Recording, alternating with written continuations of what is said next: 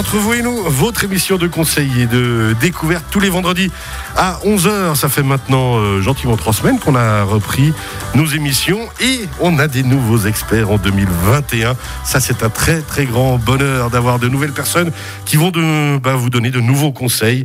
Vous allez apprendre, on rappelle, avec nos experts du Chablais. Vous apprenez, vous découvrez, vous comprenez, vous posez peut-être aussi des, des questions que vous pouvez nous envoyer sur le WhatsApp de la radio ou par mail antenne à radiochablais.ch et on transmettra ces questions si besoin à nos experts et justement nos nouveaux experts du jour. On commence avec Sylvie Crozet de SC4 Sitting Service. Bonjour. Bonjour Cyril. Comment ça va? Ça va bien. Bienvenue. Merci beaucoup. Ravi de vous retrouver. Alors, vous allez nous parler du métier justement de gardien d'animaux, d'assistante en soins animaliers. Vous nous expliquerez tout à l'heure tous les détails de cette importante activité pour le bien-être bah, des animaux qu'on peut avoir. On parle bien sûr de tout ce qui est animaux de compagnie.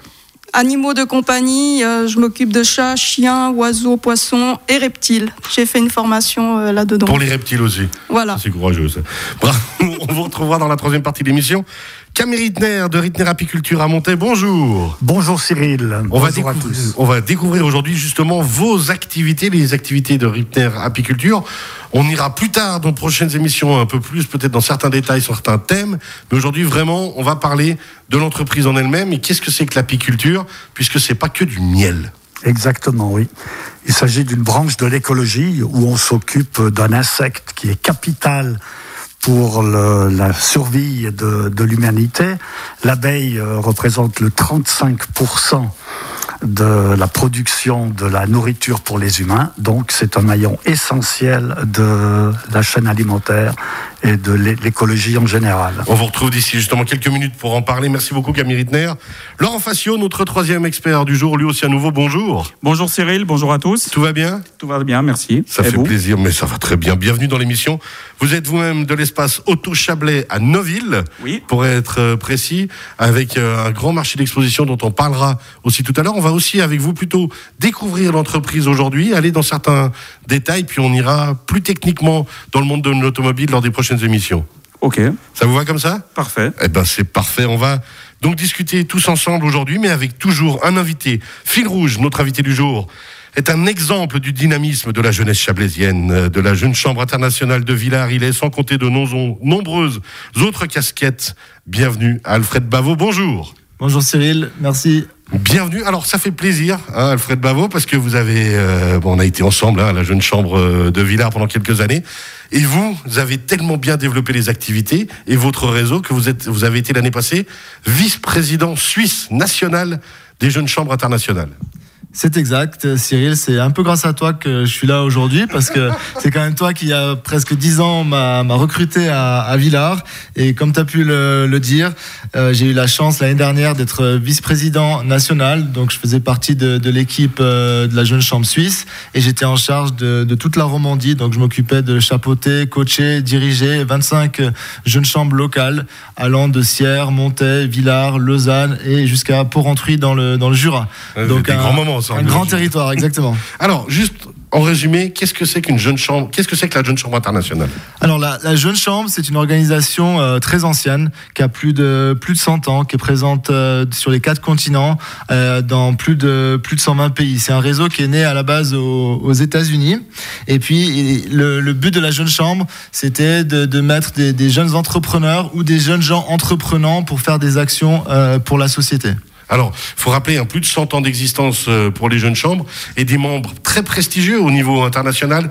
Kofi Annan, l'ancien directeur de l'ONU, enfin l'ancien responsable chef de l'ONU. Il y a eu aussi Bill Clinton, si je me trompe pas, ou d'autres noms du genre. Exactement, euh, comme euh, Bill Clinton, comme tu l'as dit. Et puis actuellement, il faut savoir que deux conseillères nationales sont également des anciennes présidentes de la Jeune Chambre.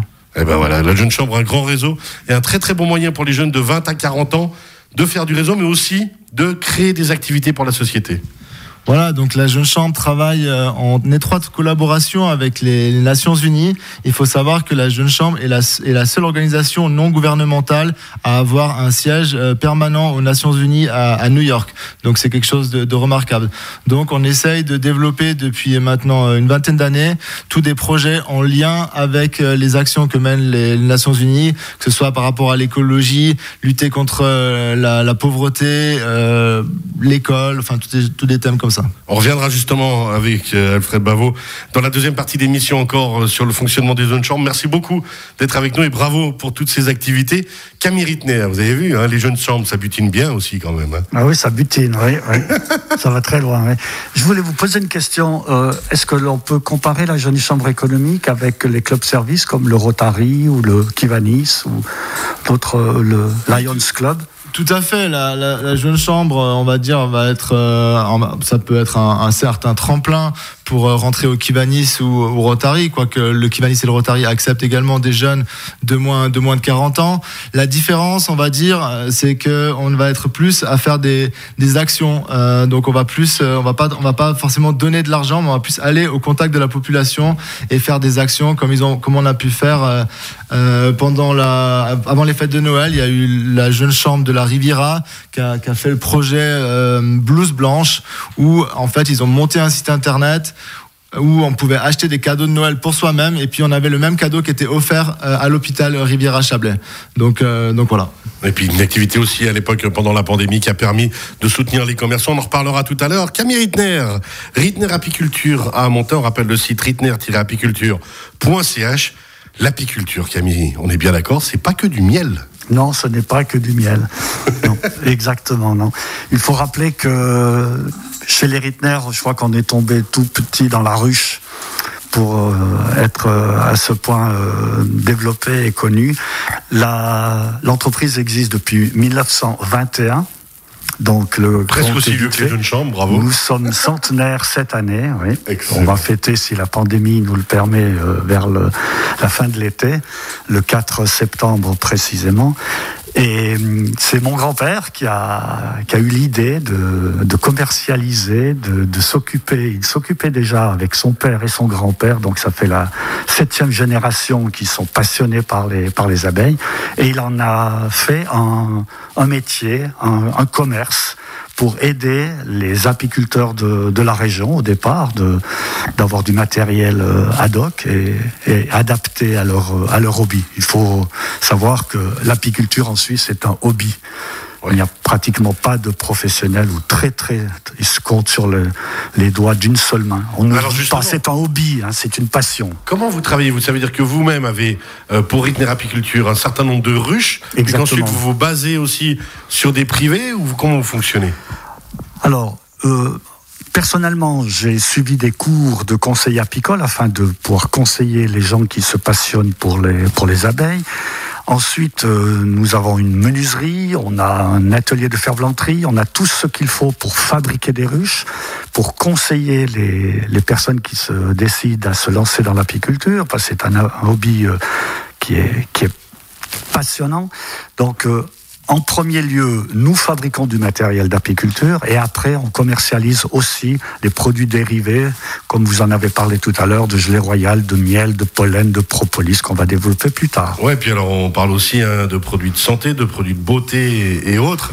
Vous l'avez très bien dit hein, en préambule de l'émission tout à l'heure, les abeilles sont indispensables au fonctionnement de notre planète. Ça me rappelle un film que j'avais adoré qui s'appelait B-Movie, où justement les, les, abeilles se mettaient en grève. Et on avait la conséquence de la grève des abeilles qui était dramatique. Ce n'est qu'un film, et pourtant, à quel point régulièrement j'ai peur qu'un jour ça devienne une sorte de réalité. Ça Pas risque. parce qu'elles sont en grève, mais parce qu'elles sont malades. Exactement, oui. C'est vrai que pas forcément qu'elles sont uniquement malades, mais parce que l'agriculture, à l'heure actuelle, pour des questions de rendement, utilise des produits très dangereux pour le pour l'écologie, pour l'abeille en général, pour les pollinisateurs surtout, surtout les néonicotinoïdes, euh, dont on a subi un moratoire pendant quelques années. Euh, ça a été pour le bien de l'apiculture, mais maintenant, ben, ces moratoires tombent. On liquide les stocks et ça va certainement recommencer ces prochaines années à avoir des hécatombes au niveau de, de la perte des abeilles. Alors justement, nous, à titre privé, qu'est-ce qu'on peut faire? Est-ce que si euh, on imagine, je suis passionné d'abeilles, j'ai envie de, de mettre euh, des abeilles soit sur le toit de la maison, de l'immeuble ou euh, au fond du jardin, est-ce que c'est possible Est-ce qu'il y a des normes à respecter Comment ça se passe Eh bien, dans la loi, non, il n'y a rien. Il y a juste à tenir la distance d'une dizaine de mètres de l'axe d'une route principale. Alors, si un apiculteur veut mettre des ruches au bord d'une route, il suffit de mettre une haie d'arbres pour euh, élever le vol euh, des abeilles. Mais autrement, non, vous pouvez euh, mettre une ruche sur votre balcon, sur le toit de votre immeuble. Sur le balcon, c'est quand même le bon moyen d'avoir des rapports difficiles avec le voisin. Très, voilà, justement. Il faut d'abord demander au voisinage s'ils sont d'accord, mais autrement, non, il faut éviter. Laurent Facio, vous aviez une question Oui, euh, j'ai une question. Alors, on parle souvent de gelée royale. Est-ce que la gelée royale est aussi euh, importante ou bonne pour la santé qu'on qu le dit? Eh bien, au niveau de l'apiculture, oui, parce que si vous prenez euh, un œuf pondu par la reine qui est nourri pendant trois jours avec de la gelée royale, cela donne une abeille qui vit pendant 40 à 50 jours. Et si vous prenez ce même œuf d'abeille nourri pendant six jours de gelée royale, donc le double, ça permet de vivre 36 fois plus longtemps, donc de vivre 5 ans. Donc on voit la puissance de, ce, de, cette nourriture. Mais de là à la rapporter à l'être humain, je crois que c'est un, grand pas que je ne franchirai pas. mais on sait que c'est quand même un produit qui est vraiment bon pour la santé comme le mien. Moi, j'ai eu une crève là pendant les fêtes. Euh, alors, je vous rassure, pas Covid. Il y a quelques semaines de ça, et euh, j'ai eu la crève pendant les fêtes. Je me suis fait de la sauge et du miel, et honnêtement, je me suis traité qu'à ça, et ça a été très bien en trois jours. Oui, c'est vrai que si vous prenez du miel, il faut faire attention aussi de ne pas exagérer avec la chaleur du, du, thé ou du café ou de, de la marchandise que vous utilisez pour, pour faire votre décoction.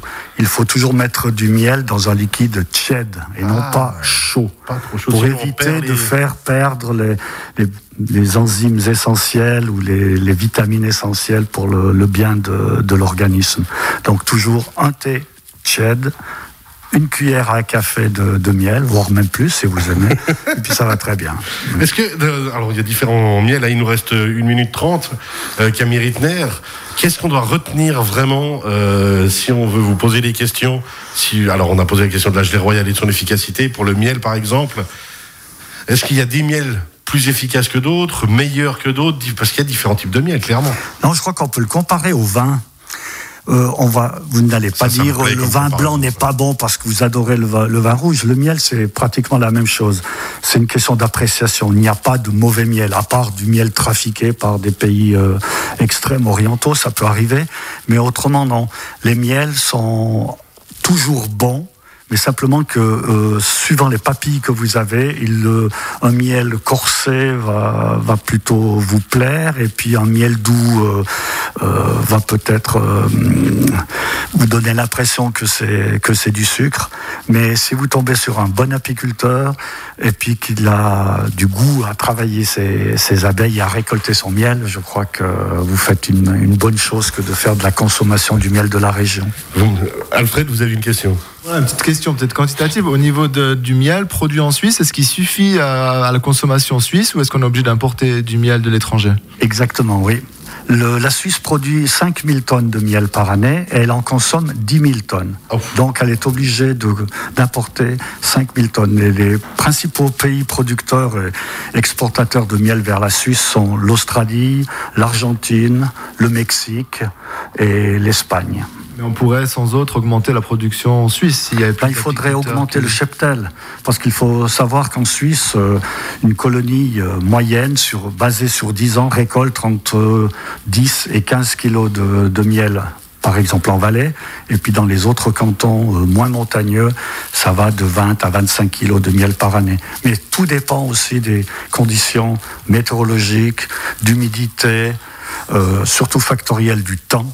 C'est ça. Ce serait faisable, en tout cas, de doubler la production de miel en Suisse pour répondre à la demande? Il y a, y a le potentiel, oui. Y mais il n'y a pas le personnel pour, euh, pour récolter. Pas assez. On n'a pas assez de monde et puis euh, qui pourrait le faire pour l'instant. Oui. Il faut que les privés s'y mettent. Merci beaucoup. Euh, On rappelle Camille Rittner de Rittner Apiculture à Montenay, rittner-apiculture.ch. On vous retrouve avec beaucoup d'impatience euh, d'ici quelques semaines euh, pour une nouvelle chronique. Merci de nous avoir rejoints en tout cas dans l'équipe des experts.